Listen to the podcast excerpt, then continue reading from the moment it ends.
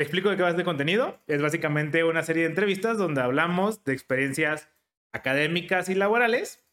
Tú eres un biomédico más, pero tú trabajas en una empresa que hace chips, Azulita, que está ya por Periférico y Vallarta. Entonces, por eso te invité a ti, pero antes de ir hacia tu trabajo, empecemos por lo que estudiaste. Tú estudiaste electrónica biomédica. ¿Por qué estudiaste electrónica biomédica? Ay, bueno, es una historia chistosa.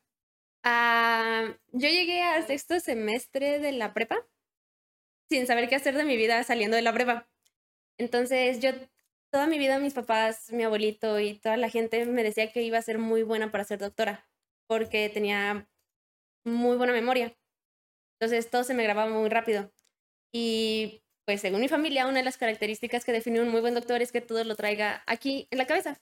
Entonces... Es muy cierta, ¿eh? Yo estoy de acuerdo con ella. Sí, pues sí, necesitan aprender, aprender muchas cosas. Entonces, pues yo desde chiquita, desde mis dos años, me aprendía todos los diálogos de las películas, todas las cosas. Entonces mi papá siempre pensó que iba a ser muy, muy buena doctora. El problema es que a mí todo eso de la sangre, no, no me gustaba para nada. ¿Y, ¿Y, de dónde sacan este concepto que yo considero es muy cierto? O sea, la memoria es muy importante en un médico, pero ¿cómo saben tus papás esto?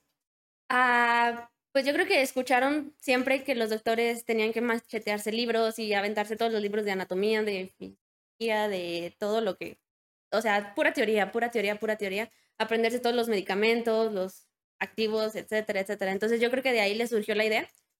Eh, a mí la sangre no me gustaba, pero sí me llamaba la atención ser doctora. Después, en la secundaria, en la prepa, pues me di cuenta que era buena para las cosas matemáticas se me daban fácil. Entonces, este, ya en la prepa, pues me di cuenta que la ingeniería también me llamaba la atención. Y en algún momento random de la vida, una persona me dijo, hay una ingeniería que combina la medicina con la ingeniería. Y se llama biomédica. Yo no tenía ni idea de qué era, entonces dije, ah, pues quiero estudiar eso porque lo que no me gusta de la medicina es ver sangre y ver todas esas cosas y creo que pues así no voy a poder ser buena doctora. Ya, y por ejemplo, ¿tienes una memoria de esa persona que te dijo eso? O sea, ¿te acuerdas de quién fue? Sí. Y con qué fundamentos este, partía esta persona de decir esa frase específicamente.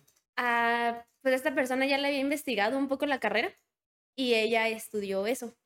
Ya. Entonces, pues por ahí nomás me hizo el comentario, nunca me metí a investigarlo, solo dije, ¿suena bien?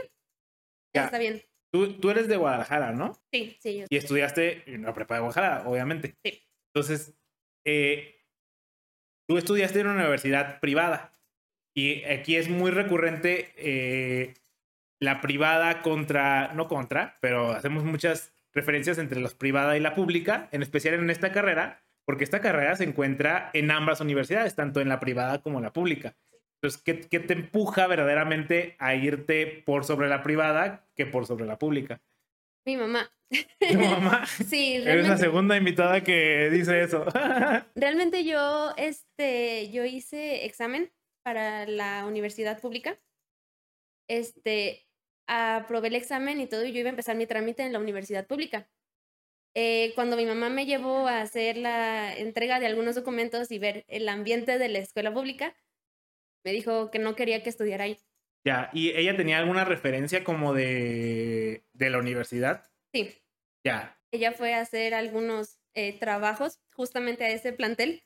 Ya, sí, porque cuando estaba estudiando. Ya, sí, la Universidad Pública de Guadalajara, para las personas que no sepan, este, divide su campus en distintos campuses. Entonces, por un decir, hay una que se llama Centro de Universidades, Centro Universitario eh, de ingenierías y ciencias y ciencias exactas, y ese es nada más como ingenierías y ciertas cosas. Hay otro que es centro universitario de administración y yo qué sé, entonces como que hay varios planteles, ¿no? Sí, mi mamá era de otro plantel.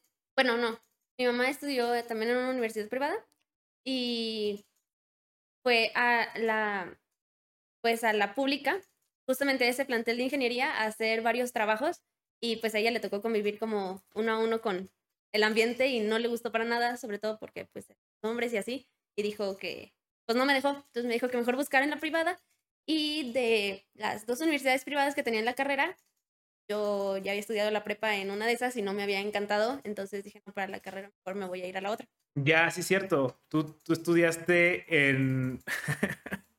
Bueno, ya me acordé que... sí. sí. Yo te tiraba mucha carrilla por la prepa en la que estudiaste. Sí. Pero las prepas no importan. Tú eres la misma prueba de que la prepa no importa. Este... Ah, va, ok.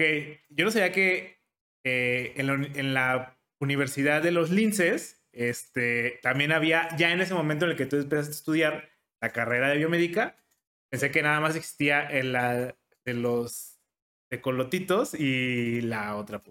No, de hecho también otra universidad privada también la tenía. Pero estaba muy ah, okay. fuera de rango.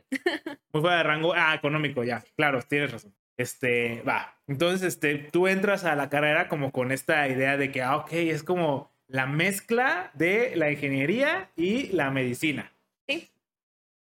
En esta, ya hemos tenido gente que habla acerca de que sí hay muchas materias que son enfocadas a la medicina, o sea, que tienen antropología, fisiología y estas cosas. Este, ¿tú qué tan cierto ves que sí son una verdadera combinación y no son más que nada como cosas que están viviendo en mundos separados? ¿Me va a entender? Sí, totalmente. Eh, bueno, yo realmente eh, cuando entré a la carrera vi que decía ingeniería electrónica biomédica.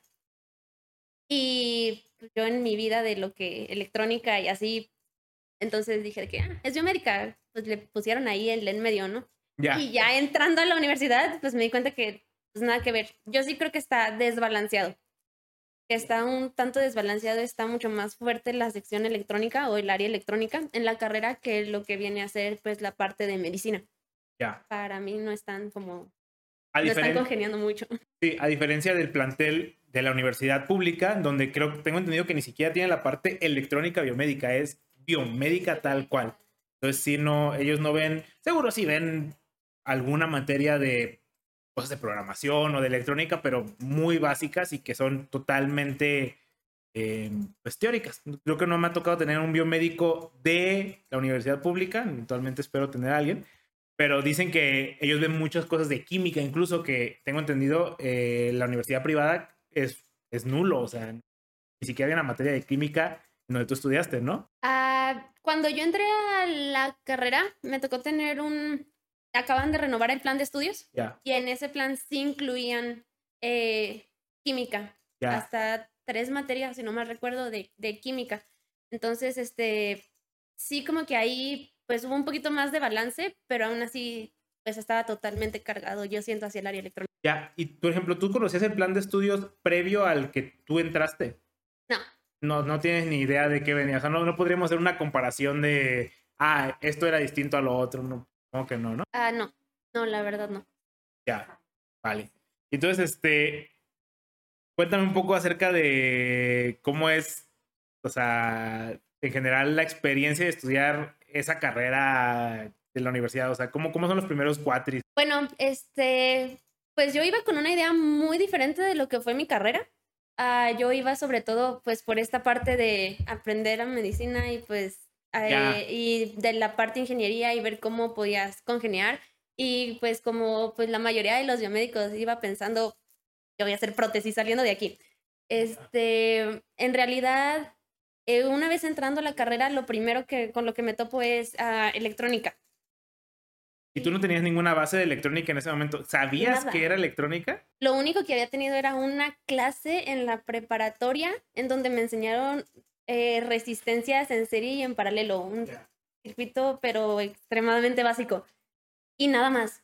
O sea, no, no sabía, no, no tenía ni idea, ni idea, ni idea. Algo muy curioso es que a mí siempre desde chiquita me gustaba mucho desarmar cosas. ¿Por qué? No sé, pero descomponía muchas cosas. Entonces, este, para saber cómo funcionaban, pero realmente cuando veía las tarjetitas que había dentro y así, decía, ay, no, esto yo no lo entiendo y bye. O sea, yo nunca me había metido a cosas de electrónica a ese nivel, me gustaban más las cuestiones como mecánicas. Ok. Metes esto aquí, como esto acá y todo, todo lo que tenía que ver con más como con hardware. Entonces, al momento de yo entrar a la carrera, y me empiezan a decir, no, pues la electrónica es esto y vas a empezar a hacer esta materia y esto de acá y esto de acá, pues es totalmente nuevo para mí, o sea, totalmente nuevo. Y me gustó. Me Ya, gustó mucho. Me llamó mucho la atención. Dije, ay, esto está, esto está padre. Sí puedo. ¿Qué, qué era lo que te gustaba especialmente de la electrónica? O sea, ¿qué es, qué es como la electrónica en esos, en esos primeros semestres para ti, ¿sabes? O sea, ¿qué, qué, qué era lo que veían o cómo, cómo, cómo transmitía la, la electrónica a ti? Pues no sé si me va a entender. Sí, pues para mí representaba todo este nuevo mundo eh, inexistente porque pues físicamente no lo estás viendo, pero cuando tú conectabas algún aparatito o alguna cosa, o sea, te estaba dando algo. Entonces, para mí era como, hay otras cosas que no ves que están pasando dentro de los aparatos, dentro de las cuestiones que tienen una explicación. Eso a mí me, de pronto me llamó mucho la atención y me gustaba mucho sobre todo ver cómo yo físicamente podía poner una cosa y todo el comportamiento cambiaba totalmente adentro. Entonces eso para mí era como, esto está muy padre, o sea, hay como infinidad de posibilidades que no sabía que existían en, pues sí, en un que no es totalmente tangible, ¿no? Claro. Y, por ejemplo, en esos cuatris también ya empiezas a ver un poco de la parte de médica, en cuestión de la biomédica. Eh, no, durante los primeros cuatris no.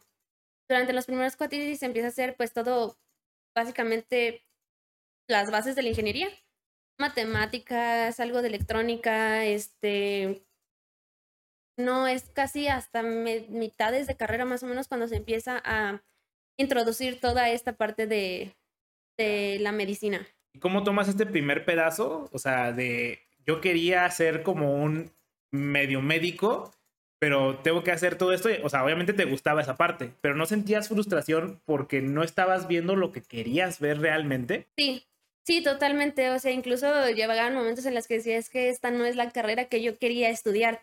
O sea, no estoy viendo nada de lo de medicina que me quería gustar, algo a lo que yo me quería pues dedicar o buscar. O sea, tiene que ver con un montón de cosas que ni sabía que existían. Está muy padre, sí me gusta, pero no era mi plan inicial. Entonces sí sentía como esta frustración y más que frustración, ansias de esperar a mi siguiente cuatro y ya voy a empezar a ver cosas de medicina. Mi siguiente cuatro y ya voy a empezar y me daba más que nada como esa emoción. O sea, yo creo que no deserté de la carrera en los primeros cuatris porque aparte de lo que iba pues decirle a mi mamá, era am, pues esto de que, a ver, espérate, o sea, no he llegado a la, todo esto es pre a la, a la carrera, carrera buena que ya viene a partir de los cuatris en adelante, ¿no? Que ya voy a empezar a ver ahora sí las cosas de biomédica como tal.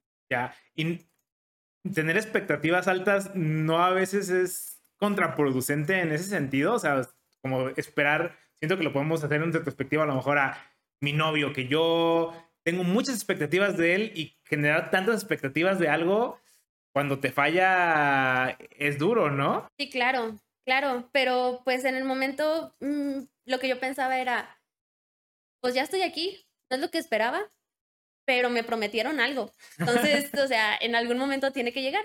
Y pues peor ya no puede estar, ¿no? Ahorita no estoy viendo nada de eso. Entonces, lo que sea que venga, era más la ansia de saber qué va a venir en lugar de yo pensar en, quiero que venga esto. O sea, Ya, ajá, claro. era un poco más como hacia esa parte. ¿Y cómo es cuando ya llega? A mí me gustó mucho. A mí me gustó mucho, mucho, pues cuando empecé a tener todas estas materias, porque en cuanto a cómo funcionaba el cuerpo, a mí me llamaba mucho la atención. Mucho, mucho la atención. Entonces, este, a mí sí me gustó, pero siento que me ayudó a complementar porque también la parte electrónica me estaba gustando muchísimo.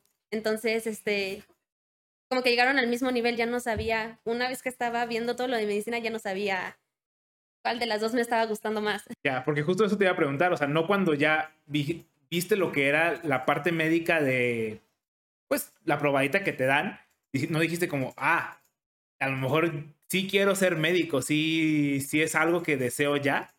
Sí, sí lo llegué a pensar en varias ocasiones, porque pues eventualmente ese miedo a la sangre o esas cosas que tenía, en las que yo sentía que no tenía estómago para ser doctora, ah, se fueron. Entonces, en, sí hubo momentos donde pensé, tal vez sí me equivoqué de carrera, tal vez sí debía enfocarme directamente a la medicina porque me está gustando también mucho. Pero llega un punto en la vida en la que dices, "Mm, no creo que haya sido mi vocación por allá, porque esta otra parte está increíble haberla aprendido, o sea, también me está gustando demasiado. Ya. Sea, ¿y, ¿y, cómo fue esa batalla interna en ese momento? O sea, sí fue, fue rápida, fue como un cortón, fue, o sí fue mucho tiempo de estar como discutiendo contigo, lo platicaste con alguien más, o cómo fue ese pedo. Pues honestamente, uh, durante mi tiempo de estudiante no tenía mucho tiempo como para pensar en eso, porque estaba demasiado saturada con un montón de cosas. Entonces, este, no le daba muchas vueltas en mi cabeza, pero sí de pronto en ocasiones yo le, le llegaba a platicar a mi familia como, oye, esto y aquello, y pues mi papá siempre me dijo como, no, es que tú eras para ser doctora. Claro. Y eso sí me pegaba un poco porque me decía, es que no estás, tu vocación era ser doctora, y yo decía, pues no estoy yendo por esa parte, pero por otro lado mi mamá siempre me decía, es que todo lo que te traes de pronto a la casa y las cosas que te pones a hacer y la emoción que se te ve, o sea, si eras como también para esa parte. Entonces, no me ayudó mucho platicar con mis papás en esa parte, pero creo que lo descubrí más adelante. O sea, más adelante en mis últimos cráteres fue cuando realmente me di cuenta de esto sí, esto no.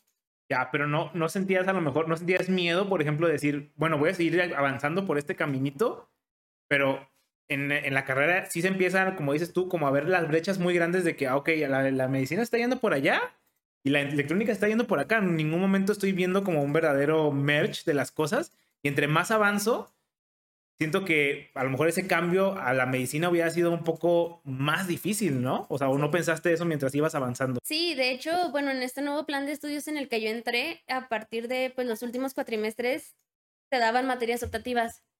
Y eran así, justamente como tú dices, pues dos brechas diferentes, ¿no? O te vas por el lado pues electrónico o te vas por el área, por el área médica y pues todas las materias que se estaban abriendo eran muy nuevas en el área médica. Entonces, la primera optativa que yo tomé dije, va a ser por el área médica, porque yo entré a esta carrera para ver cosas de medicina. Ah, claro, claro. Tienes... Este, después de esa primera optativa quedé muy decepcionada del área médica, aparte de que coincidió con que uh, ese mismo cuatrimestre me tocó hacer mis prácticas profesionales y mis prácticas profesionales las empecé a hacer en un hospital.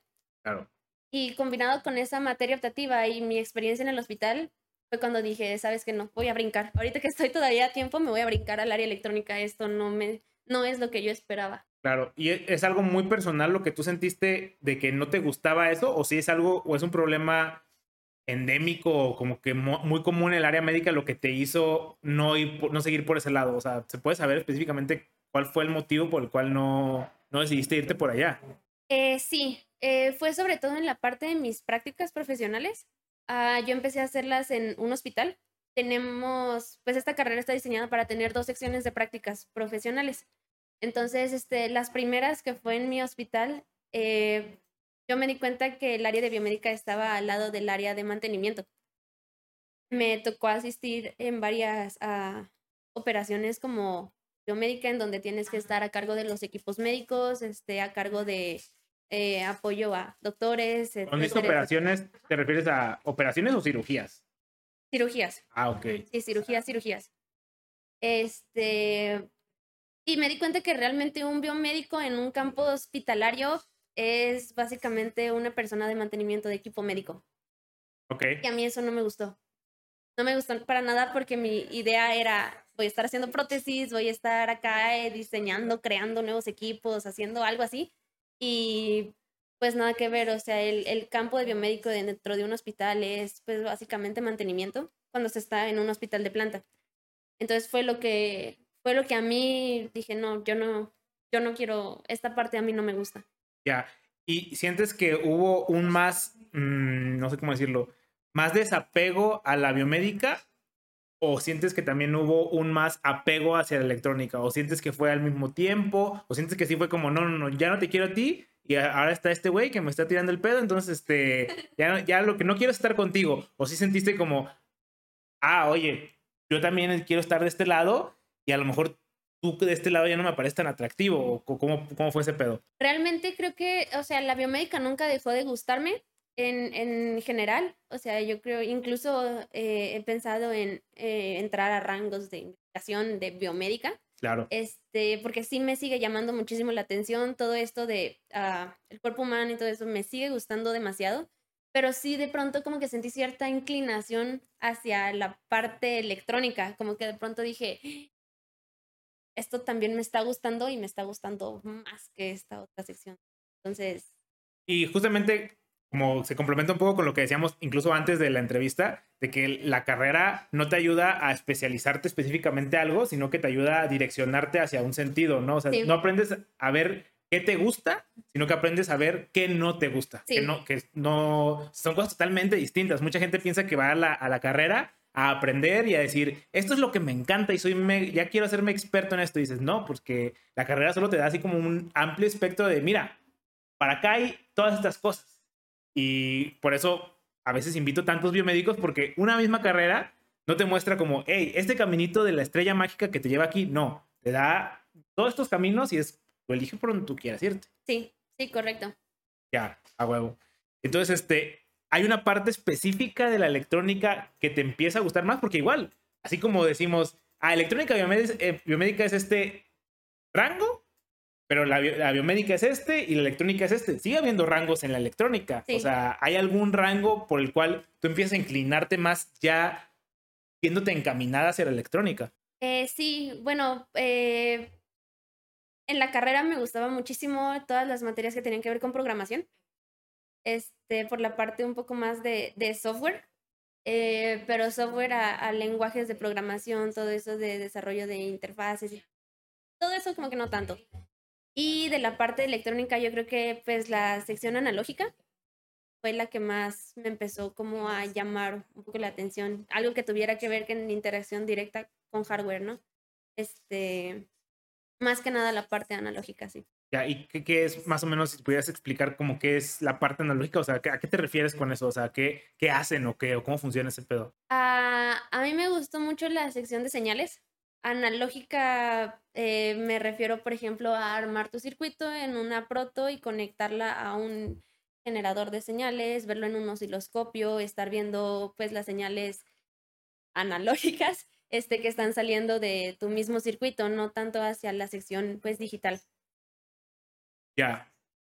Ah, ¿Y tienes algún ejemplo muy puntual de esta materia? O sea, esta es la que me gusta, esto es lo que lo que me hizo enamorarme un poco de la electrónica analógica? Ah, tengo dos materias. Se va a contradecir un poquito con lo que acabo de decir. Ok. Eh, la primera materia fue sistemas digitales, que tiene que ver con todo lo digital. Pues sí, sí, quiero pensar que lo analógico es lo contrario a lo digital, ¿no? Sí, correcto. Este, pero ahí aprendí muchísimas eh, bases de programación. Y la segunda materia que tuve fue ah, electrónica analógica los sistemas digitales te enseñaron a ver lo que no querías hacer específicamente? O sea, como haciendo referencia a eso, o sea, como decir, ah, ok, esto es lo que no quiero hacer. Ah, realmente no.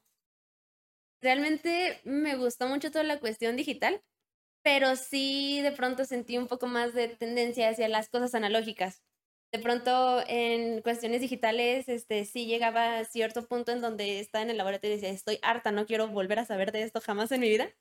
Y con las cuestiones analógicas, no, me podía pasar horas y horas y horas y horas en el laboratorio.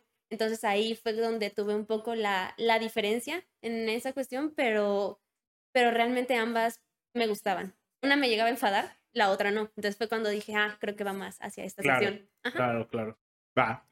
Entonces, pasa a la universidad y te empieza, ya se, bueno, se empieza a encaminar eh, el final, obviamente, y ahora en, esta, en este final estás viendo muchas cosas que a lo mejor ya son cosas que no te están encantando. Justamente mencionábamos hace poco de que te empieza a gustar algo y las otras materias pueden llegar a parecer una carga porque dices, es que esto yo ya no lo quiero hacer. ¿A ti te sucedió eso o Sí, sí, completamente.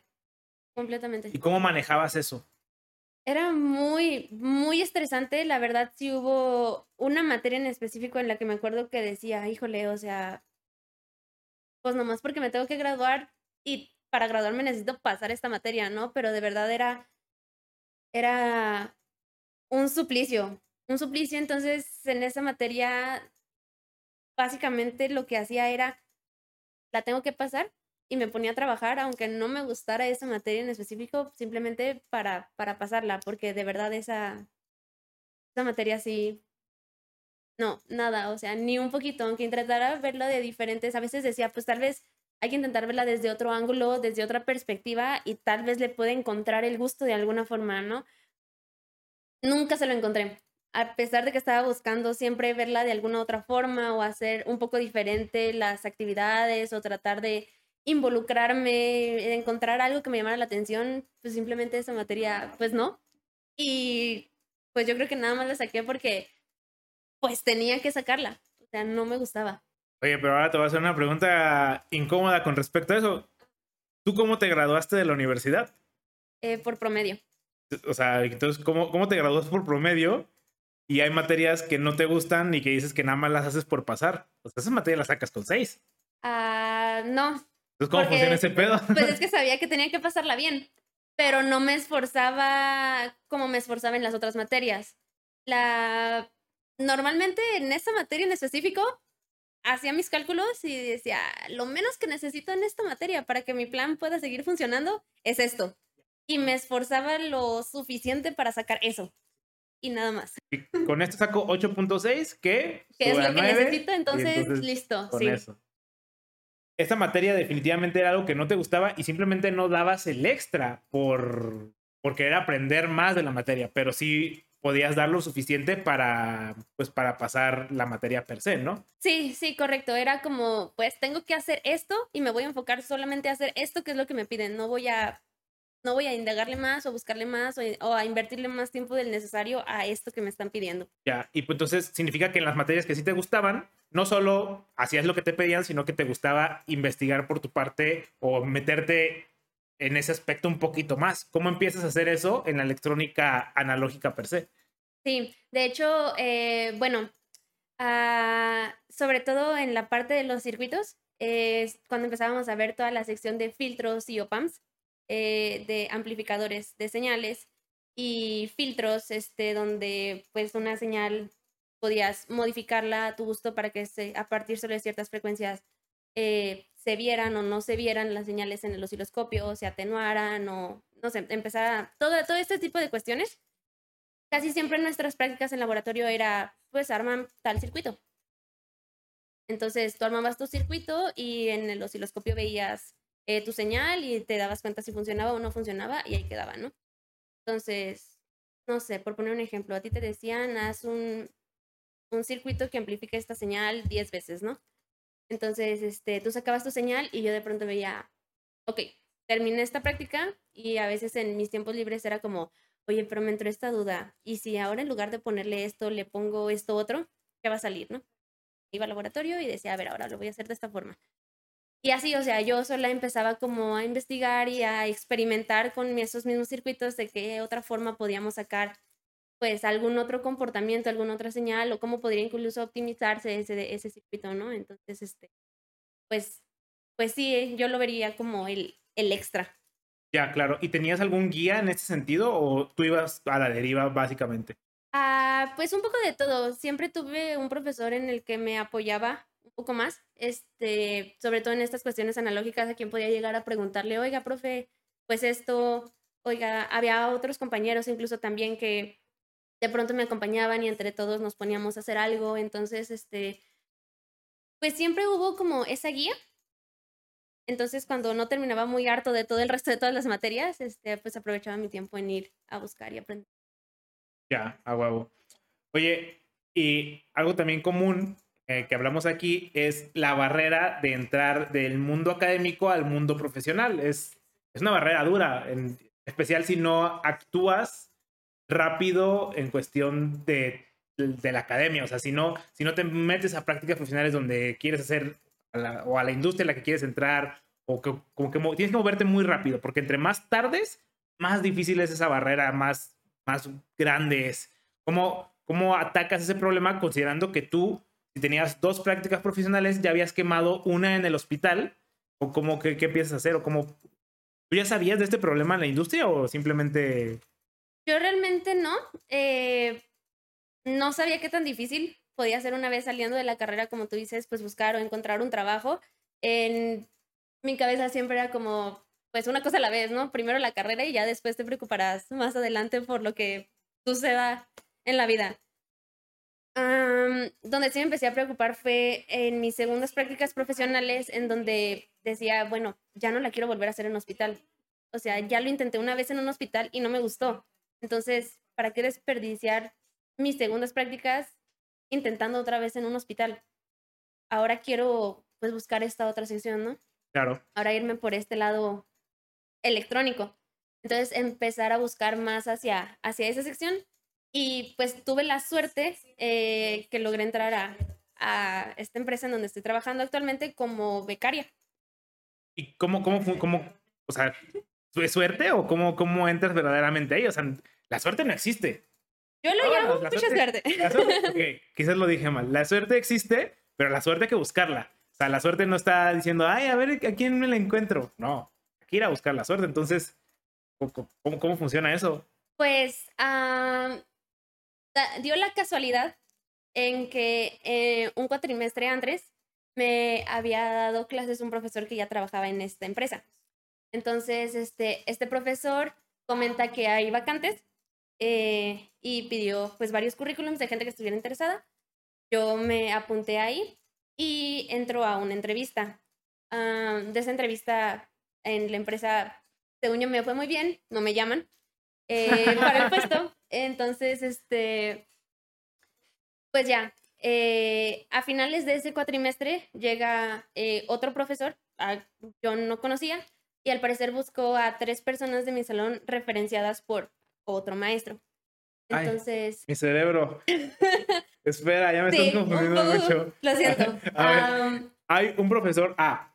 Y este profesor A, este, al principio del cuatrimestre o a mediados o a finales, pide los currículums. Eh, sí, ese era mi maestro en ese cuatrimestre. O sea, pero fue a mediados, más o menos. Ok, entonces vas a las entrevistas, no quedas, bueno, no te hablan, no sé si no quedas, no te hablan, y empieza el cuatrimestre B. Bueno, si empieza el siguiente cuatrimestre, no, fue en el mismo, solo ya, a, eh, finales. de ese cuatrimestre, sí. A finales de ese cuatrimestre, otro profesor, que no era el profesor principal, era, ¿cómo, cómo? Era ahí... Otro profesor eh, busca a algunos alumnos de ese, pues de ese cuatrimestre en el que yo estaba. Ok. Y le comenta que también este otro profesor trabajaba en esta misma industria. Ok. Entonces, este, pues comenta que estaba buscando referencias y nos piden nuestros currículums porque hay vacantes también. Ah, llega otro profesor, otra convocatoria eh, y ya, pues también le mandas tu currículum. Así es. Este, hago entrevista de este, de esta nueva, pues, oportunidad, esta nueva convocatoria. ¿Son muy distintas? Eh, sí. Ya a las entrevistas sí se nota, fue como entrevista A y entrevista B y cosas que dices, ok, estoy hablando de mundos distintos aquí. Sí, muy, muy diferente. Obviamente, pues preguntas básicas, pero sí por ramas muy, muy separadas. Entonces voy hasta esta segunda entrevista, siento que me va muy mal. Okay. Entonces, pues yo ya no tenía... Sí, más porque con la que pensabas que te había ido bien, no te hablaron, pues... Sí. Sí, no, yo ya sabía que las cosas habían quedado por la paz. Entonces yo decía, al menos lo intenté. Ah, y de este segundo, pues de esta segunda oportunidad, de esta segunda entrevista, sí me llaman y me ofrecen el puesto de becaria. Así nada más, no, hay segunda entrevista ni nada. No, así me comentan que pues que está disponible un puesto de, pues, de intern, de becaria, en esta empresa, que sí quiero aceptar. Y yo, pues claro, dije que sí. claro. ¿Qué implica ser un intern en esta empresa? O sea, ¿es ir medio tiempo? Eh, sí, hay, pues esta empresa es bastante flexible en cuanto a horarios. Entonces, este, obviamente la prioridad de esta empresa pues siempre es la escuela. Entonces siempre le dan prioridad a todas tus actividades de escuela. Entonces yo lo que hacía era ir exactamente medio tiempo. Yo en ese entonces en la escuela estaba yendo por la tarde. Entonces por la mañana iba a la empresa y por la tarde me iba a estudiar. Ok, y ah, ¿Qué, hace un intern en ese sentido? Porque aquí ya hemos tenido gente que también entra como a sistemas de becarios y hay unos que sí están como en un equipo muy enfocados en ese equipo, hay otros que los están moviendo de áreas. ¿Cómo, cómo, cómo funciona en esta empresa o a lo mejor solo en tu caso? No sé si aplique para toda la empresa. Ok, en esta empresa yo entro eh, como intern a este equipo en específico. Entonces, este, yo empiezo a hacer como básicamente apoyo para los ingenieros de este equipo. Entonces, apoyo eh, laboral y al mismo tiempo, pues ellos, al enseñarme su trabajo, pues yo aprendo del trabajo que se está haciendo, ¿no? Entonces es aquí como un trade-off. Pero también hubo un tiempo en donde eh, si yo pedía que aprender o que quería aprender de qué hacía algún otro equipo, era, era fácil para mí poder ir eh, como prestada de alguna forma a, a, otro equipo para conocer qué otras cosas hacían y todo, pero yo pues de planta estaba en el equipo que me contrató como becaria. Ya, si querías moverte era más iniciativa tuya Sí. que de los equipos per se, no era como, hey, nos hace falta un recurso, préstenme al becario. Sí, no, no, no, no. Ya, y en general tus actividades eran, como dices, muy de apoyo, ¿no? O sea, no, no, De soporte hacia los ingenieros. si no, no tenías una responsabilidad, no sé, fuerte, o sea, como muy marcada del, hey, este es tu proyecto, no te, no te soltaban. No, no, no, no, para nada. Para... Siempre siendo intern tenías a, a un mentor o a un ingeniero que estaba de apoyo contigo, o más bien que tú lo apoyabas a él, este, y las responsabilidades no, no te tocaban a ti. Claro. Y entonces es, es duro, o sea, es mucha carga porque todavía estás estudiando. Entonces, te- sientes que ahí empieza como a, te empieza a forzar más la marcha en la escuela porque dices, ay, ahora tengo que trabajar y estudiar al mismo tiempo. Sí, totalmente. Total, totalmente. Este, había días incluso en las que iba a la mañana al trabajo y luego me iba en la tarde en la escuela y me quedaba en la noche en la escuela a hacer proyectos o algo y a la mañana siguiente me tocaba irme otra vez al trabajo y luego en la tarde otra vez a la escuela. Sí, sí puedo decir que era pesado. No imposible, pero sí pesado. Y los, tra- los contratos de interns, ¿cómo funcionan ahí? Se acaban, ¿no? O sea, no es como, ¿cuánto duran? ¿Un año, seis meses? Sí, realmente el contrato es por un año. Eh, generalmente es por un año. Es posible renovarlo. Como Este, intern todavía. como intern, creo que hasta dos años podrías estar como intern, pero este, creo que no más. Sí, No, claro, porque no puedes, el intern está implícito que estás estudiando, ¿no? Sí. O sea, no, no puedes estudiar más de dos años. ¿Qué estás estudiando? ¿Medicina? sí, correcto. Ok, entonces tu contrato, pues eventualmente ves que se va a acabar. Sí. Entonces, ¿qué haces tú en ese momento? Tú tienes que hacer, moverte como decir, hey, ¿qué onda? ¿Qué va a pasar? O ellos se acercan a ti, o cómo funciona ese pedo normalmente. Eso depende mucho de qué grupo te toque. Este, a mí, eh, pues mi gerente en ese entonces me comentó, oye, este, pues tu contrato de intern está próximo a vencerse dentro de tres, cuatro meses, pero pues estamos viendo la posibilidad de que exista una vacante para que te quedes como, como ingeniera, si te llama la atención. Entonces, este, pues empieza a haber algunas pláticas en las que pues ya te empiezan a comentar, incluso pues hay veces en las que a alguien le pueden decir como, ¿sabes qué? No nos van a abrir vacantes este, de intern, entonces pues te, te puedo dar una carta de recomendación, te puedo apoyar en algo más, pues, pero te empiezan, ellos mismos, esta empresa pues te empieza como a dar un poco de guidance con tiempo para que tú vayas viendo qué va a pasar después, ¿no? Y no sientes como ansiedad de que te dicen, te vamos a dar esto, porque cuando uno es joven, y también cuando uno es grande debe, debe de tener desconfianza, pero dices, ya me prometieron esto, pero el que me lo prometa no significa que realmente me lo vayan a dar. Entonces tú no sentías desconfianza como de, ay, pues ya cada vez se acerca más y más y más y sí estamos todavía en este proceso, pero no sé, como que este, esta, esta incertidumbre. No, yo creo que estaba muy chica No, en ese entonces para pensarlo, pero la verdad es que no, no me lo pensé. No sé si fue por el, el tipo de jefe que me tocó tener, en donde pues todo lo que me decía siempre se cumplía, entonces me daba esa confianza. Claro. Este, pero realmente, pues no, nunca, nunca llegué a pensar, híjole, y si me está mintiendo, y si realmente no se abre la vacante o qué va a pasar, este, no, no llegué tan, tan a futuro. Ya. Y entonces, ¿qué? ¿Te quedas en el mismo grupo? Sí, O sea, y te contratan, das el brinco que como de in- interno a junior o a ingeniero o, o allá no hay ese tipo de rangos en esa empresa o cómo funciona. Eh, sí, sí existen pues ciertos rangos, este, pero pues una vez que tú terminas la carrera, entras como un recién egresado. Entonces, este, Eh, Y te tienes que esperar a que se acabe la carrera, o sea, ¿se alinearon como los planetas ahí o cómo funciona eso? sí, por eso te digo que yo sí creo que haya sido suerte. Este, mi contrato de intern se terminaba ah, por poner una fecha el 16 de diciembre, ¿no? Entonces, este, a mí me dijeron, ¿sabes qué? Te vamos a interrumpir un poquito tu contrato para que entres 15 días antes. Entonces, tu contrato de intern se va a acabar el 30 de noviembre para que ya el 16 de diciembre entres como ingeniera. Ok. Y yo acababa la carrera el 30 de noviembre. O sea, Ok. entonces era, fue así como muy exactitas las fechas en las que se terminó mi carrera, se terminó mi, pues mi época de becaria. Este, tuve ahí un pequeño, dos semanas de descanso y luego entré como ingeniera.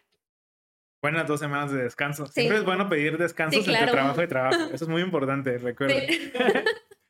Y entonces, eh, ahora ya cambias tu jornada de estar cuatro horas a estar tiempo completo, quiero pensar. Sí. y te quedas sobre el mismo grupo. Sí, ¿Qué hacías en ese grupo específicamente ya como ingeniero? O sea, Eh, para empezar, el grupo en el que estoy es... ah, ok, sigues en el mismo grupo. eh, sí, sí, todavía hasta ahorita estoy en el mismo grupo. eh, se llama validación eléctrica. Entonces, este, pues básicamente lo que yo hago... Ah, validación eléctrica de la parte analógica. Entonces, este, lo que yo hago, pues básicamente es como... Si quieres, primero explica qué hace el grupo, ¿no? A lo, o a lo mejor todas esas actividades, cada Ok. quien hace. ah, esta empresa es muy grande. eh, tiene muchísimas, muchísimas áreas, así como lo comentábamos dentro de lo mismo que se dedica a la electrónica, tiene muchísimas áreas de un montón de cosas diferentes, tanto de diseño, de programación, como de eh, validación, eh, etcétera, etcétera, etcétera. Entonces, este, yo estoy en un equipo que se dedica a la validación de procesadores para servidores. Ok. Entonces, ah, pues bueno, mi equipo en específico se dedica a validar interfaces de alta velocidad. Ok. Ah, Entonces, ah, yo como ingeniera, soy ingeniera de validación eléctrica de interfaces de alta velocidad.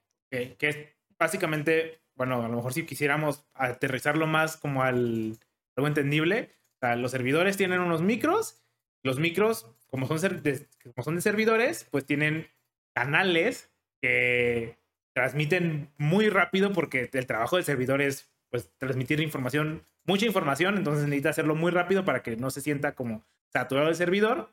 Entonces tú pruebas que esos canales rápidos, este, pues funcionen bien, ¿no? Exactamente. A nivel eléctrico. A nivel eléctrico, ¿ok? Y- ajá. Esos canales, ah, pues, tienen también, pues, su parte lógica, tienen, pues, como sabemos, hay muchísimas, muchísimas otras capas que se tienen para tener transmisión de datos, ¿no? Entonces, eh, mi trabajo se enfoca más que nada a la, a la parte física, a la capa eléctrica, la capa más básica, para estas interfaces de alta velocidad. ¿Ok? ¿Y cómo, cómo, se prueba la parte eléctrica? O sea, ¿qué, qué, qué pruebas? No, no, o sea, ¿que el voltaje esté ahí o o cómo? Ah, para empezar, eh, bueno, no sé si puedo decir esto. Ah, ok, ahí. No, no, no, es claro, si hay un non-disclosure agreement. O sea, pero entonces, digamos que se prueba electrónicamente ahí. Se prueba las señales, se Las puede señales, decir. Se prueban las señales. Ah, pues, todo lo que tenemos como eh, el ruido, que sean las señales, las frecuencias que se transmitiendo en la, eh, pues a la velocidad esperada, este, que no haya interferencia electromagnética, que no haya eh, pues crosstalk, que no exista jitter, eh, etcétera, etcétera. Ahora sí que validar que precisamente esos canales o eso que está pues transmitiendo ese microprocesador llega hacia el otro extremo donde debe de llegar de forma correcta, adecuada para evitar errores.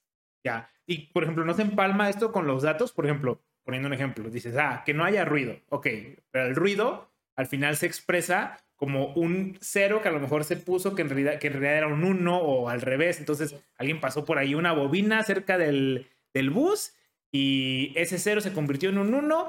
Entonces, pues, no llegó bien la trama per se. Entonces, ¿no se empalma con la lógica tal cual, un poco de alguna manera? Eh, sí, pero ese es otro equipo.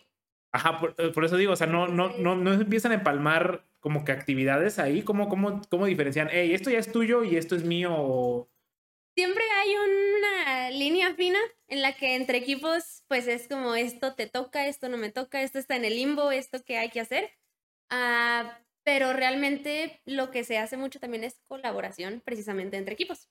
Entonces, este, tanto pues tu información como la información que está sacando algún otro equipo, todos se empalman y congenian para poder ahora sí tener como un, un todo, ¿no?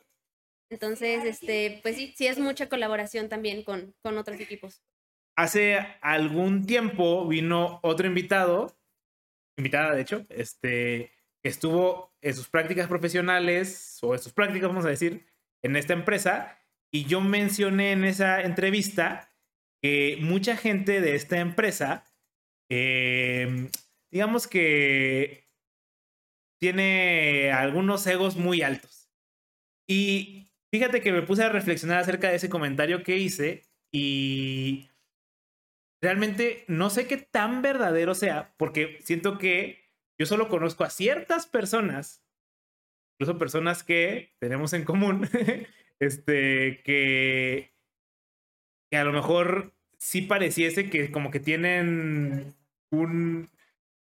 lo que dije en ese momento era que sienten que están tocados por dioses. O sea, que, que no dudo que hay gente que es muy buena técnicamente, pero a lo mejor a veces se, se pasan un poquito en la manera de expresarlo hacia otras personas. Tú que estás dentro de la empresa, ¿crees que eso es algo verdadero o crees que yo, o sea, si es una imagen mala que tengo yo por personas muy puntuales? Yo creo que sí, o sea, creo que ambas partes son verdad. Creo que sí puede ser por algunas experiencias que has tenido tú como con ciertas personas en específico. Eh, y al mismo tiempo creo que sí las existen también en mi empresa, pero que también existen en todas las demás. Claro, exactamente. Yo sí, no, claro. Eso existe en todas las empresas. Yo solo pensaba que era un porcentaje muy alto en esa empresa. No, claro, yo, en, las empresas, en todas las empresas hay gente que cree que fue tocada por dioses y a veces esas mismas personas son las más pendejas de todas. pero no, yo sí, o sea, decía que eso es en todos, claro. Estoy de acuerdo contigo, pero dirías que es un porcentaje normal, entonces. Eh, sí, yo realmente, bueno, el tiempo que he estado ahí, eh, no me ha tocado eh, que la mayoría de la gente con la que conviva o trabaje sean precisamente así, como que se crean muchísimo, sean tocados por dioses. La verdad es que no. No sé si he tenido suerte, pero a mi experiencia dentro de esta empresa sí son también ciertas algunas personas que tal vez pues tuviste la, pues ahí la fortuna de conocer y por eso te quedaste con esa impresión. Claro. Y tú, o sea, tu equipo, no sé cómo decirlo, o sea, las personas a las que, con las que tienes contacto, ¿es un grupo grande? O sea, ¿es, es una muestra significativa? Quisiera preguntar eso. Ah, ¿Comparado con qué? Ah, esa es buena pregunta. Porque cuando yo recién entré y cuando yo estaba de intern, en mi grupo éramos a nueve personas contándome a mí como intern. Después crecimos a ser un grupo realmente grande para los grupos que trabajan en esta empresa, que no suelen ser más de eh, 12, 13 personas en general. Eh, nosotros llegamos a ser 24. Ay, cabrón. Entonces. ¿Y todos los maneja una misma persona? Eh, en ese momento sí. Después, pues Claro, es que. Eh, reacomodos. Es que es difícil. Manejar a 24 personas no. Sí, sí, totalmente. Entonces, este, por eso te pregunto, un grupo relativamente grande comparado eh, con qué? Porque pues en esta empresa hay muchísimas personas. Entonces, este. Ya, pero, o sea, a ti tocó estar en la planta antes de que existiera el COVID. Sí, y hay, no, no, quiero preguntar el número exacto, pero, o sea, veías mucha gente. O sea, sí. Ok, o sea, sí, sí, sí se ve un campus, bueno, no un campus, pues, pero sí se ve un personal amplio. Eh, sí, de hecho, pues yo no tengo tampoco los datos exactos eh, de cuántos en época pre-COVID. Ahorita somos muchísimas más. Muchísimas más. Sí. Órale. No, sí son bastantes.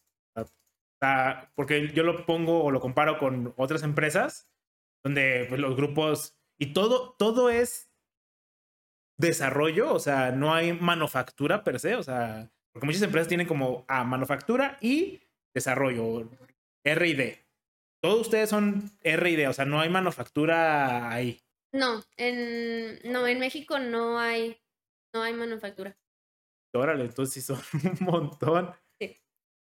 Oye, eso de hecho me toma a otro punto que no lo he mencionado yo, Pero eh, tengo entendido que en esta empresa particularmente llega a existir mucha rotación de personal. O eso es, también es algo que, que yo me inventé. Ah, sí, hay mucha rotación de personal. Sí, eh, generalmente pues ahorita hemos ah, empezado a crecer mucho. Ha habido muchas, muchas, muchas, muchas contrataciones en los últimos dos años. Este, y pues gente que ya eh, lleva muchísimo tiempo en la empresa y se empieza a jubilar y todo, ¿no? Entonces, también hay mucha eh, rotación dentro de la misma empresa. Entonces, este, pues sí, sí podría considerarse como mucha rotación de personal, aunque realmente creo que no tanta como para tener esa idea. Este, Creo que se podría hacer como pues lo general dentro de todas las empresas, ¿no? Eh, gente que va, gente que viene, pero no a cada rato muy rápido y todo. Ya, más bien las experiencias que me han contado a mí es que lo que sucede es que como este, esta empresa tiende a hacer mucho, a veces crean proyectos así muy rápido y a veces esos proyectos no deciden decir, ah, no, ya no vamos a continuar con este proyecto y los cortan y a veces, ¿qué pasa con los ingenieros? Pues algunos me han contado, no, pues es que algunos pues ya les dan cuello y a muy pocos los reacomodan. A lo mejor a gente que sí es muy buena, ¿no? hay, mucho nivel ahí, o sea, sí. Sí, hay mucho nivel, sí hay mucha gente que tiene muchísimos años de experiencia en la industria, que tiene muchísima, pues ahora sí que experiencia. este, también hay mucha gente nueva a la que pues va entrando este, estas mentes frescas, mentes innovadoras. Entonces, este, realmente a mí no me ha tocado en ningún momento saber, como tú dices, de alguien a quien pues se haya cerrado algún eh, proyecto y hayan corrido. A mí, en mi experiencia, no me ha tocado, pero pues no te podría decir, no, no pasa. Porque... No, claro, y seguro pasa, o sea, pero no, o sea, siento que muchas de las experiencias que tengo yo de, la, de esa em, empresa muy específica parte de una muestra muy pequeña. O sea, sabes, y cada quien cuenta la historia que quiere. A lo mejor a ese güey específicamente lo corrieron porque la cagó. Y lo que me vino a contar a mí fue como, no, es que ahí corren siempre. ¿verdad? Porque uno nunca tiene que tener la culpa. No, es que a mí no, a mí no me, yo no me equivoqué. No, no, no, la empresa está mal. Yo era un gran empleado que, o sea, otra vez partimos de historias que a lo mejor no son verdaderas y tú que sí estás ya ahí, tienes una visión más certera de lo que está sucediendo que otra muestra que a lo mejor yo haya tomado. Claro, y como te comento, o sea, esta empresa tiene muchísimas secciones, muchísimos ámbitos, muchísimos grupos y pues ahora sí que cada uno se maneja de maneras diferentes, ¿no? Entonces puede que mi experiencia sea muy diferente a la experiencia que te puede contar alguna otra persona que trabaja también entre este, en esta empresa, pero de otro grupo, ¿no? Que te puede decir, no, pues nada que ver con lo que puede que yo te esté platicando. Claro, sí, exactamente. Sí, eso, eso sucede, como dices tú, en, en todas las empresas, incluso ni siquiera tienen que ser tan grandes. Me imagino que en empresas con tanto personal es todavía más difícil, pero incluso en empresas chicas, o sea, de 100 empleados, la experiencia de un empleado es distinta a la de otro empleado porque todos creemos cosas distintas. Habrá gente que dice, no, pues es que yo merezco más. Y el otro dice, no, pues yo estoy bien, me tratan bien. Cada quien pues, vive su historia y se cuenta su propio cuento. Sí, sí, totalmente. Da huevo. ¿Y cómo te ves todavía en esa empresa o, o cómo? La verdad es que sí. Eh, viéndolo como eh, una persona recién egresada que no tiene nada de experiencia laboral en ninguna otra área, este, yo veo muchísimas oportunidades de crecimiento, eh, tanto laboral como personal. En estos, creo que ya casi van a ser tres años, contando mi año de internship en el que he estado eh, trabajando en esta empresa. He estado muy, muy a gusto y he aprendido muchísimas, muchísimas cosas y creo que todavía, pues apenas es el inicio, o sea, yo sí me veo muy, muy adelante todavía en esa empresa.